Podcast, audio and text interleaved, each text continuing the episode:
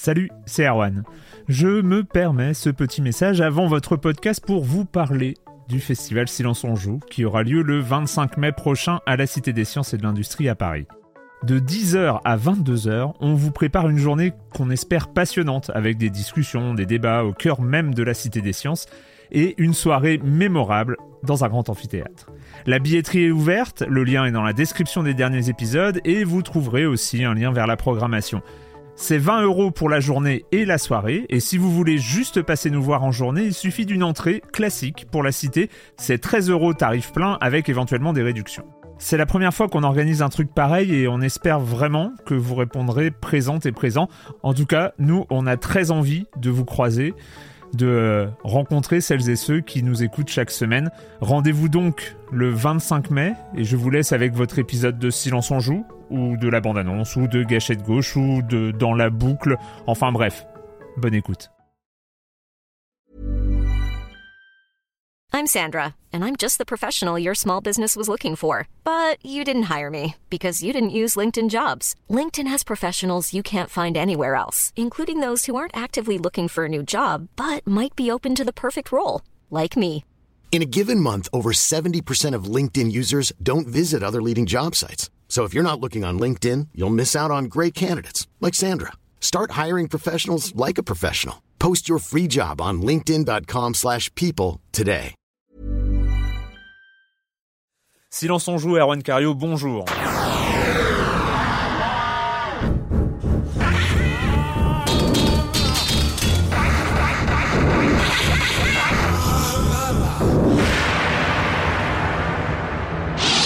Aujourd'hui, on va parler du retour de Project Zero, de l'anneau rouge de la mort, de Condemn 2, d'Advance War Dark Conflict. On accueillera Monsieur Fall comme chaque semaine. Et on finira sur euh, les dernières reviews de GTA 4 qui sont sorties euh, la semaine dernière. Tout d'abord, je vais accueillir mes deux chroniqueurs euh, habituels de chaque semaine. Clément Apap de Gamecult. Bonjour Clément. Bonjour. Et Patrick Helio d'Eurogamer.fr. Bonjour Patrick. Bonjour. On commence avec toi Patrick avec le retour donc de la petite Ouais. fille à l'appareil photo. Exactement. Alors la- l'info est tombée euh, ce matin. Euh, c'est le. Alors ce matin, sachant que la- l'émission est diffusée demain, alors voilà, tu nous mets Donc euh, déjà... pour nos auditeurs, donc avant-hier euh, matin. Donc en, en fait, euh, Tecmo annonçait que Project Zero euh, allait être donc adapté sur Wii. Voilà. Alors pourquoi on parle de Project Zero? Parce que moi, à mon avis, c'est un des meilleurs euh, survival horror des dernières années. Enfin, je parle du premier sur PS2, qui pour moi est C'est- vraiment un titre très marquant. C'est un des rares survival horror qui, qui reste encore aujourd'hui hein, avec euh, Resident Evil qui est passé du côté Qui action, vraiment, etc. Donc c'est un des derniers rares Le survival premier horror. était Et- vraiment très très Et marquant. et c'est vrai que euh, c'est, c'est voilà, et c'est aussi un des rares survival horror qui fait vraiment peur. et qui mérite bien son Ah, nom parce qu'on est vraiment oui en survie parce qu'on a pas rappelons rapidement donc on incarne une petite fille qui s'aventure dans, des- dans les pires maisons hantées possibles donc ambiance japo- film d'horreur japonais et la seule arme qu'on a c'est un appareil photo pour prendre des clichés des, fa- des Voilà. fantômes hein, ce qui peut les bloquer et on peut Ouais. euh, voilà lutter contre eux comme ça donc on est en stress c'est-à-dire qu'on n'est pas avec euh, des tas d'armes sur soi pour se défendre contre les attaques de fantômes et donc c'est très très très stressant et euh, donc voilà, le jeu arrive sur Wii. euh, il est prévu pour cet été au Japon. On a pour l'instant peu d'informations par quelques captures qui ont été publiées, Ouais. captures d'écran. Mais de toute façon, il devrait pas être très très différent euh, de la version PS2. On sait pas encore, euh, on sait pas encore quel contenu ce sera. Est-ce que ce sera le premier euh, Alors, revu un, des, euh, un des points ou, d'interrogation, c'est la présence de Suda 51 euh, Exactement, ouais. Tu, au, comme tu dis, au ouais. générique. Il serait, euh, en fait, c'est sa boîte de production grâce Hopper qui qui, euh, qui va Donc Suda signer 51, euh, Killer 7 et le No More euh, Heroes, No qui More arrive, Heroes euh, qui arrive. quelques semaines. Et voilà, lui il travaille euh, sur le développement de cette version euh, Wii habitué des ambiances un petit peu dérangées quand même, hein, faut dire ce qu'il est. Donc mais euh, réussi. Et c'est vraiment mais scotchant. donc on attend vraiment cette adaptation Wii euh, qui va sûrement ouvrir des possibilités de gameplay intéressantes. Alors l'anneau rouge de la mort. hein. Non, on a l'habitude de le dire en anglais quand même. Voilà, euh, on l'appelle le ROD, c'est le Reg, Red Ring of Death. Et donc, on le sait, la Xbox 360 est une très bonne console, qui a une très bonne ludothèque, mais qui a une grosse faiblesse, c'est sa fiabilité. Hmm. Et donc, non-fiabilité euh, qui est manifestée par euh, l'anneau rouge de la console, qui normalement Voilà. est vert. Et quand il devient rouge, c'est qu'on doit Là, changer sa foutu. console. C'est- C'est c'est pas foutu. bon signe. Normalement, les consoles ont un taux de fiabilité euh, assez important hein, dans, dans, dans l'histoire des, des consoles. Elles ont toujours fonctionné. Dans La- les premières PS2, il y avait eu un petit truc. quelques aussi, soucis, ouais. quelques soucis. Ah, même mais les premières PlayStation. la hein, Xbox ouais. 360, rappelons-le, c'est quand même 30% de taux de retour, ce qui Ouais. est énorme, énorme, énorme, énorme, énorme. La nouvelle, ce qui est très intéressant, c'est que euh, le site 8-bit joystick a fait une interview d'un employé de Microsoft, apparemment parce qu'il est sous couvert d'anonymat. On peut juger la source fiable parce qu'elle recoupe nous tous ce qu'on a entendu à peu près dans le milieu concernant ça. Et ce qui est intéressant, c'est qu'elle dit tout haut ce que tout le monde pensait tout bas, c'est-à-dire que on va dire que le projet était moisi dès le départ. Ouais. C'est Enfin, et surtout, il était moisi euh, avant sa sortie, quoi.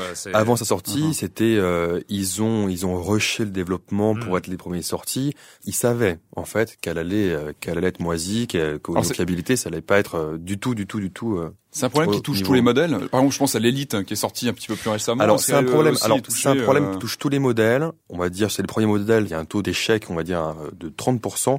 Sur les derniers modèles, nom de code Falcon et Zephyr, il y a que 10%. Mais c'est quand même pas mal. Ce qui est quand même on pas mal. on est quand même énorme. Je pense que tous ici autour de cette table et euh, même dans nos rédactions respectives, on a tous eu notre console qui qui marchait ouais, pas à un moment ou à un autre. Des. Mais ce qui est, ce qui est marrant quand même, c'est que la, la Xbox 360 est, est ainsi construite que cet anneau rouge existe. Mais il fallait quand même avoir prévu le fait que la console devienne complètement non, morte. non, non, mais là, là, je pense que tous les modèles ont un code erreur. euh, c'est- Bah, la Ah oui, PS3 mais là- là, il est aussi, visible euh, quand même, il est- système il est très pareil. visible. Et pourquoi pas Comme ça, on, on sait qu'il y a un problème. Le problème, c'est que l'anneau rouge, maintenant, c'est devenu, euh, enfin, c'est devenu Un symbole. un symbole. Ouais. Quand on était parti à l'E3 à Los Angeles, on va, on va faire des magasins. Il y avait une borne en démonstration. On rentre dans, dans le truc, on dit tiens, c'est marrant, elle marche. On ressort, euh, l'anneau rouge. Enfin, Est-ce qu'il a c'est- des signes avant-coureurs avant un anneau rouge? Est-ce que la, commence, la machine commence à avoir des bugs ou est-ce que ça arrive d'un Bah, seul coup bah, regarde, euh, la mienne par exemple, celle que j'ai chez moi, donc une Xbox 360 premier modèle, qui normalement bah, euh, va- va- devrait donc, que devrait crever. Aujourd'hui, il n'y a pas l'anneau rouge. Pourtant, j'ai du mal à lire les DVD ou l'âge des DVD. Ouais, tu a- commences à avoir des signes de faiblesse. il y a certains jeux qui passent pas, etc. Donc des signes Mhm. de faiblesse. Donc rappelons-le, donc c'est une très bonne console avec une très bonne ludothèque. Dommage, dommage qu'elle plante euh, sur Elle 30% plante beaucoup et on, on le rappelle, c'est- un coût énorme pour Microsoft puisqu'ils ont mis un milliard de dollars en plus pour gérer ce problème.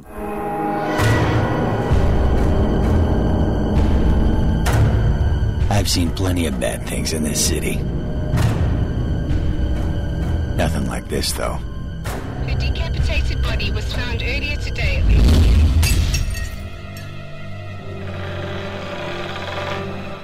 I can't tell the difference between what's real and what's in my head.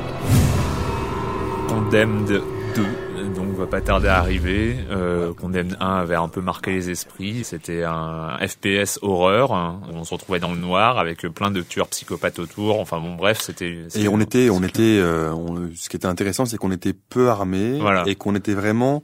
Il y avait une immersion qui était vraiment poussée, c'est qu'on voyait, on se sentait courir, etc. C'était pas un FPS classique où on était avec sa, sa grosse arme et qu'on avançait en Ah courant oui, très vite. Et déjà quand on Ouais. avait un tuyau rouillé dans les mains, on était content. On était content. Ouais. Bah, comme Project. Zero, c'était vraiment Ouais. un jeu marquant au niveau de l'atmosphère. Moi, je me rappelle vraiment ce qui m'avait marqué dans le premier Condemn, c'était des jeux de lumière.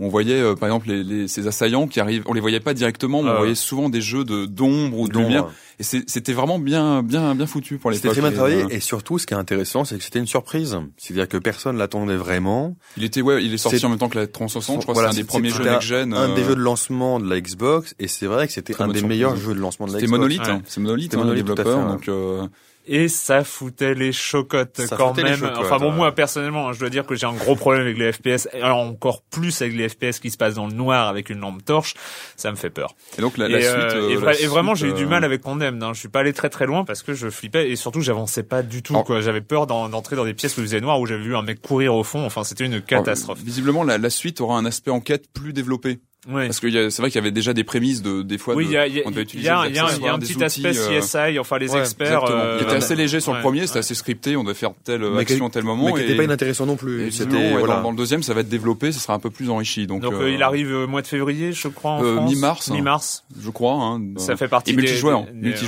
Alors euh, oui, moi j'ai va- entendu parler du multijoueur. euh, il va- ça des doutes, il vaut, des vaut doutes mieux pas trop en parler d'ailleurs parce Voilà. que ça, ça a l'air assez faiblard. C'est ce vrai que bien géré. ouais. c'est du FPS d'ambiance, donc euh, bah, avant tout basé sur le solo. euh, c'est Ouais, vrai que quand on se retrouve euh, avec euh, quatre mecs euh, qui braillent dans le Xbox Live, euh, ça fait un petit peu moins peur.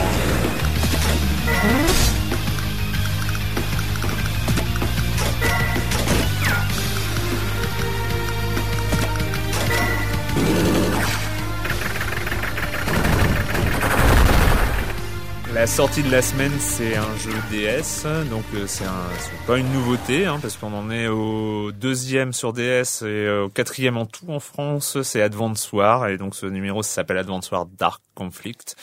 Jeu de stratégie tour par tour, hein, des petites unités, graphisme manga, mais euh, très très très grosse profondeur de jeu. C'est un jeu, c'est un jeu qui a la lourde tâche déjà de succéder, ben on l'a dit, à Advance War Dual Strike, qui était donc la référence sur portable depuis depuis 2005, depuis septembre 2005, la, vraiment la référence absolue de la stratégie tour par tour sur portable. Ce qui a vraiment changé, c'est qu'à l'époque, on était, on va dire, dans l'univers Nintendo, c'est-à-dire que Mm. euh, c'était des combattants, mais euh, ils étaient souriants et ils fêtaient, ils fêtaient leur victoire au champomis, hein, en gros, voilà. Ouais. Et là, Tout on, juste s'ils se lançaient pas des petites fleurs pour se détruire les uns Tout les à autres. fait. Ouais. Là, on est dans un monde, dans un monde post-apocalyptique, dans un monde beaucoup plus sombre, d'où son Voilà. titre Dark Conflict. 90% de l'humanité a été éradiquée, euh, le ciel est couvert de cendres. Enfin bon, c'est quand même. euh, Donc voilà, c'est- un jeu, c'est un jeu. On rappelle le principe rapidement. C'est un jeu de stratégie au tour par tour, dans lequel il faut déplacer ses unités pour éliminer les ennemis de la carte. En Voilà. gros. Et ce qui est très intéressant dans ce jeu-là, c'est qu'il est très facile d'accès. Donc vraiment, Ah euh, oui, c'est c'est c'est il est- impressionnant comment. il est extrêmement facile d'accès, c'est-à-dire que tous nos auditeurs peuvent y jouer sans problème. Et il y a une profondeur de jeu qui est vraiment là. Et étape vois, par étape, là, c'est- c'est-à-dire il y a, y pas vraiment de didacticiel euh, En pesant, ouais, c'est euh, c'est des missions, mission après mission, on Mission apprend après mission. à servir. Voilà, hein. il y, a un équilibre accessibilité profondeur qui est, qui est, qui est, qui est vraiment remarquable. Hein. Ça, c'est c'est une des grandes forces de la série. Après, moi, j'ai trouvé qu'il était moins parfait entre guillemets que l'opus précédent parce que on a effectivement des fonctionnalités en plus, notamment euh, euh, la fonctionnalité du jeu en ligne, Mm. donc quand même une grande fonctionnalité. Ouais. Mais on a perdu au passage quelques fonctionnalités qui étaient fort sympathiques, notamment le, le game sharing. Le game sharing, c'est on a on achète un seul jeu, Et on peut jouer à et plusieurs. on peut jouer à plusieurs avec plusieurs DS. Voilà. Donc notamment il y a quelques petits trucs comme ça qui, qui ont disparu. Donc là, il faut avoir plusieurs jeux. En fait, chaque joueur Chacun doit avoir avoir une un version jeu. du joueur, euh, Voilà. enfin Ouais. du, du jeu pour. euh, Tout à fait. Non, Patrick, multi, Patrick, ouais. normalement, c'est pas ta tasse de thé. toi, Exact, le, bah le oui, tour par tour euh, sur le, DS. Le jeu stratégie en tour par tour, c'est pas mon truc. Et là, j'ai découvert en fait la série là pour euh, l'occasion que ce titre. Et c'est vrai que c'est très simple à jouer. On rentre très facilement dans le, dans le gameplay. C'est vraiment, je pense, un, un titre euh, idéal pour se peut-être même se, pour commencer. Pour commencer à- dans le genre- voilà, dans le jeu de pour- pour stratégie. commencer euh, ce genre, voilà. C'est vrai que c'est pas- Ouais. c'est un genre qui est assez euh, rédhibitoire en général. Graphiquement, ça, donne pas toujours vrai. envie. Mais c'est- sauf, que c'est vrai que Et, Advance euh, War, mais dès le premier sur GBA, a changé les choses. à C'est fait, c'est ce côté accessible. Puis là, c'est vrai qu'avec le stylet, c'est très Et très puis- simple à jouer. Et puis il y a le, le côté un peu reward, récompense. C'est vrai qu'on commence toutes les maps par être en infériorité numérique et il faut se dé- euh, débrouiller pour être supérieur en stratégie à la. Non, moi personnellement, le, moi, je- la réalisation graphique plus adulte sur celui-ci m'a plus attiré que sur les précédents. euh, C'est vrai, Moi, mais elle est, elle est- ça m'a ça m'a plus parlé sur ce numéro Ouais, que c'est le sur but, le, le c'est le but, précédent. c'est le but aussi. Mais C'est, vrai qu'elle est euh, un peu plus terne et aussi. Il y a, il y, a, il y a quelques petits défauts, mais c'est un Oui, très très très grand C'est pas une tuerie graphique hein, quand non, même. Hein, euh, Et ce qui est- moi, ce que j'ai noté, c'est qu'il y a un vrai crescendo dans la difficulté. C'est-à-dire qu'on commence, comme tu disais, il n'y a pas de, De didacticiel. de didacticiel, mais on commence avec des missions très simples. Donc on prend très vite ses marques et ça monte en difficulté progressivement. Et je crois qu'il y a, il y a 25 campagnes en solo, donc euh, il y, a, il y a de quoi faire. Et c'est, euh, Ouais.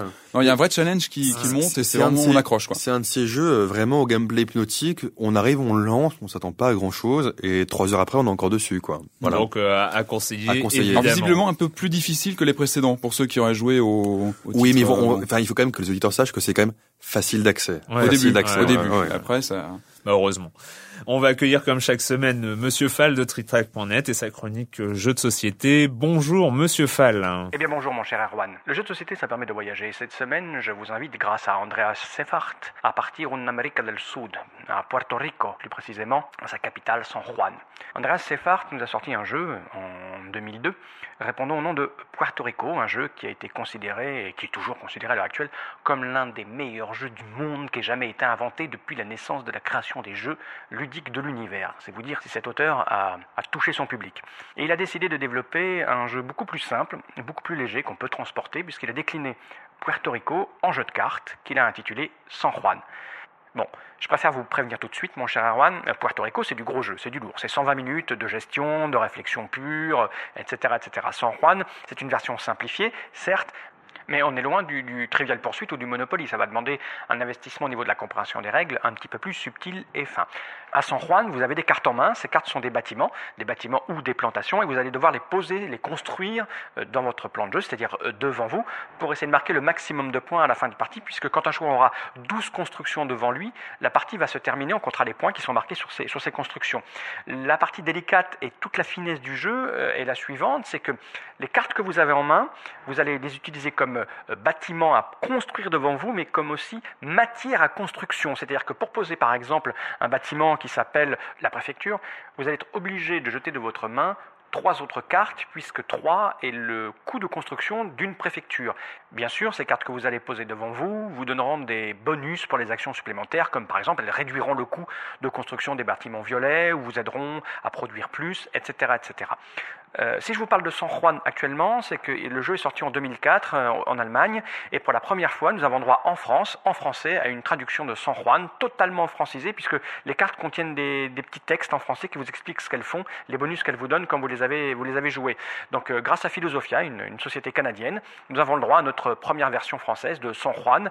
Et mon cher Erwan, si vous aimez les jeux de gestion, les jeux de manipulation de cartes en main avec des actions de pouvoir spéciaux qui font faire des choses spéciales tout en contrant vos adversaires, je peux vous dire que San Juan est fait pour vous. Vous le trouverez dans les boutiques spécialisées aux alentours de 25 euros, je crois. À la semaine prochaine, mon cher Erwan. À la semaine prochaine, Monsieur Fall, Monsieur Fall de TrickTrack.net euh, et sa chronique euh, jeux de société. On en profite pour passer le bonjour à Antoine et Arthur, toujours très attentifs à votre chronique.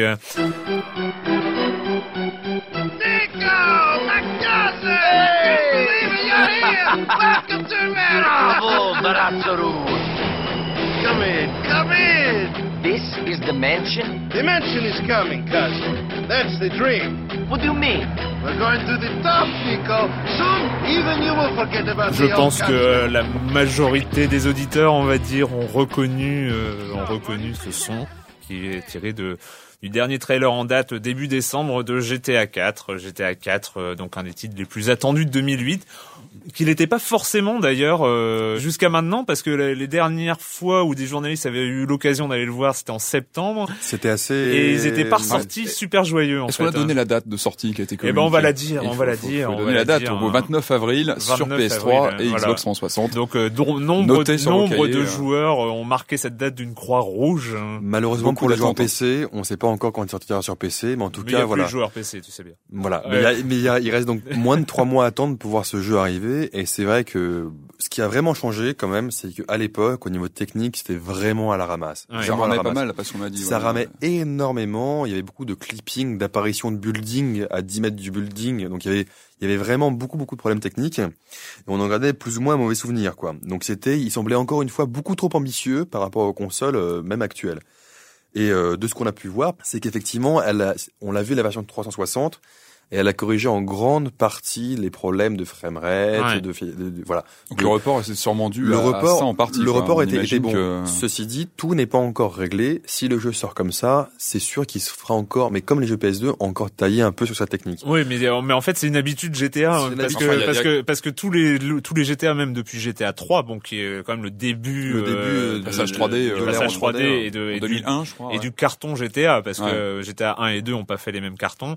Euh, un peu la marque de de- fabrique. GTA 3, Vice City, euh, San Andreas, euh, à chaque fois c'était euh, petit Mais problème c'était sur une technique. PS2. Maintenant, euh, on peut, on peut s'attendre. Enfin, moi, j'espère quand même qu'il tournera de façon fluide. Je croise les doigts. Patrick, Ouais. pour toi c'est une attente aussi. euh, Beaucoup d'attentes évidemment. Moi, j'aime beaucoup la série et euh, alors d'après ce qui a été annoncé, visiblement, les développeurs ont pensé à régler un des gros problèmes de la série, à mon sens.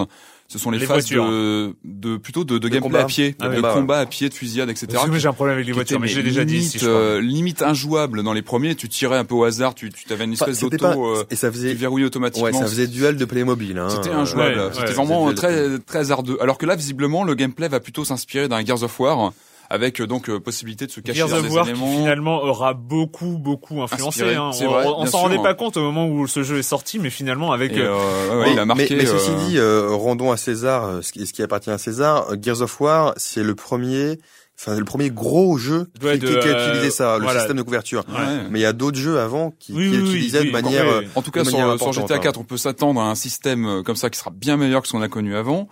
Et euh, comme tu disais, oui, il y a donc il y avait les fusillades aussi quand on est en voiture, qui vont Ouais. être beaucoup plus précises qu'avant. On pouvait tirer que sur les côtés, droite, gauche, en cliquant sur les boutons euh, latéraux. Et là, on pourra avoir avec le stick analogique, on pourra choisir la direction dans laquelle ce on tire. que, ce que j'ai lu aussi que je trouvais intéressant, moi j'ai pas eu la chance de le voir encore, mais euh, c'est que il y a aussi une attention aux détails. Alors, ce qui est- C'est voilà. euh, c'est des, des plein de petits trucs, Alors, le fait de payer au péage, le fait de, fait. De, de- plus, euh, et, et, et de devoir sortir d'une zone surveillée plutôt que leur système d'étoiles. euh, Voilà. Alors en fait, tout ça vient du fait que euh, ce GTA, qui est le premier sur console nouvelle génération, il prend le, le- le pari du réalisme et du film noir, contrairement aux autres épisodes qui étaient vraiment plus dans la caricature.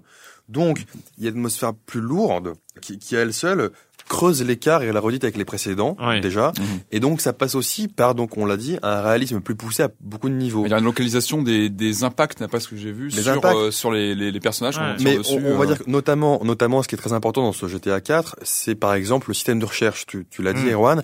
Avant, euh, voilà, il y avait euh, quand on avait un indice de recherche, il suffisait de repeindre sa voiture et hop, Et hop. c'était reparti pour un tour. Et moi, en fait, j'avais un gros problème, je trouvais jamais les endroits où il fallait repeindre, mais j'étais un petit peu nul aussi. Par contre, pas, est-ce qu'il y aura du jeu en ligne?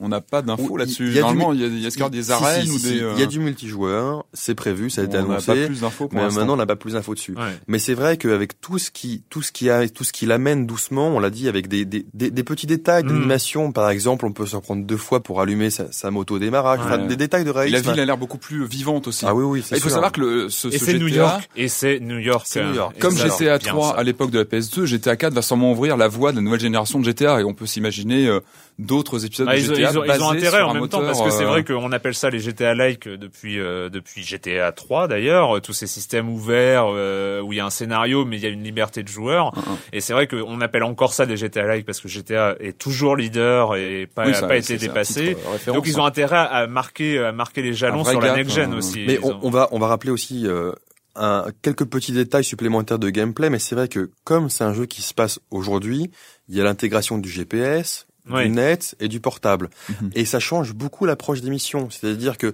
on pourra ex- rechercher euh, les solutions dans euh, dans Game FAQ euh, à l'intérieur de par exemple, non, mais par exemple, on peut, on, on pourra, on pourra, quand on volera une, une voiture de police, on pourra euh, la pirater pour accéder euh, aux données de, de, D'accord. de la Ah, base de données de la ça. police et voir où est le méchant. Pareil Et pour le GPS. Le GPS, on pourra le mettre en mode automatique et arriver directement à destination. Ce sera des options, Et, mais euh, mais c'est assez ouais. intéressant. Et il y aura y a- même des sauvegardes automatiques, hein, ce qui va être un grand, euh, Donc- une belle avancée dans la série. Donc il y a quand même, euh, il y a quand même des ajouts de gameplay qui sont très intéressants et on va voir comment ça va fonctionner. on rappelle on rappelle la date de sortie 29 avril, 29 avril, Donc, donc, euh, trois de toute mois à attendre, On voilà, aura, on aura l'occasion d'en reparler probablement.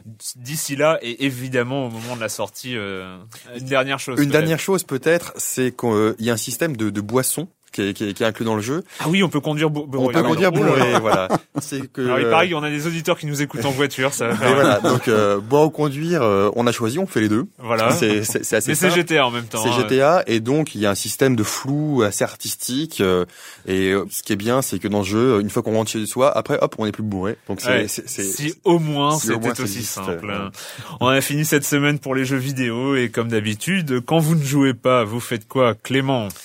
Alors j'ai, je m'amuse beaucoup avec mes amis à faire des top 5, des top 10, etc. de, de, de jeux, de, de bouquins, de, de films. Et euh, donc là, je me suis remis dans un bouquin qui fait partie de mon top 3, mon top 5, c'est, c'est Le Démon de, de Hubert Selby Jr. Euh, ça faisait quelques années que je l'avais pas lu, et là je l'ai relu, et c'est toujours aussi fantastique. J'ai pas envie de spoiler, de, de, de gâcher l'intrigue, parce que surtout que c'est quand, on est dans une émission de jeux vidéo, on spoil des on bouquins. spoil, voilà. On, on gâche la fin, mais c'est vrai que c'est, c'est, pourquoi j'en parle pas plus que ça? Parce que c'est vraiment une dérive totale. Et le bouquin avance et se finit pas du tout comme, comme il commence. Donc voilà, c'est une dérive totale. Donc le démon Hubert Selby Jr. que je conseille fortement. Patrick, Bah, moi, j'ai, euh, j'ai, je me suis replongé dans une série euh, mythique hein, des années 80 qui vient de, re- de ressortir en DVD. Ça s'appelle ça me V. désole de plus en plus. Ça s'appelle V. Alors, vous devez connaître V. Les extraterrestres qui mangent des souris. Exactement, des années 80. Euh, Avec Freddy Krueger à l'intérieur. Exactement, Ah et c'est, euh, j'étais surpris de, de, de la revoir. Je trouve qu'elle a plutôt bien vieilli. Quoi Alors évidemment pas au niveau des costumes, je sais Erwan que tu Dieu, Dieu. mais au niveau des thématiques, c'est plutôt plutôt bien joué. Je trouve qu'il y a, il y a, il y a plein de parallèles, moi que je me rappelais pas très bien avec la Seconde Guerre mondiale, qui sont plutôt bien amenés. Et on attend, il y avait des rumeurs d'une suite de la série en 2008, qui serait de retour cette année ou l'année prochaine avec euh, quelques personnes du staff original, donc euh, affaire à suivre. Donc, voilà, moi, sorti en j'ai- DVD cette semaine. Pour ma part, j'ai découvert une série euh, assez culte de Channel 4 euh, qui s'appelle The IT Crowd. Euh, six épisodes de 20 minutes euh, qui racontent la vie d'un service informatique. Alors, euh, bah, dans mon cas, ça sert d'avoir d'avoir été informaticien dans une autre vie pour comprendre l'humour de ce, de ce- de cette série, mais c'est vraiment excellent pour tous ceux qui connaissent, qui programment un petit peu ou qui adorent ce milieu. Eh bien, c'est fini pour cette semaine et on se retrouve très bientôt pour parler de jeux vidéo sur Libé Labo. Libé Labo. Planning for your next trip? Elevate your travel style with Quince. Quince has all the jet setting essentials you'll want for your next getaway, like European linen, premium luggage options, buttery soft Italian leather bags, and so much more. And is all priced at 50 to 80% less than similar brands. Plus, Quince only works with factories that use safe and ethical manufacturing practices. Pack your bags with high-quality essentials you'll be wearing for vacations to come with Quince. Go to quince.com slash pack for free shipping and 365-day returns.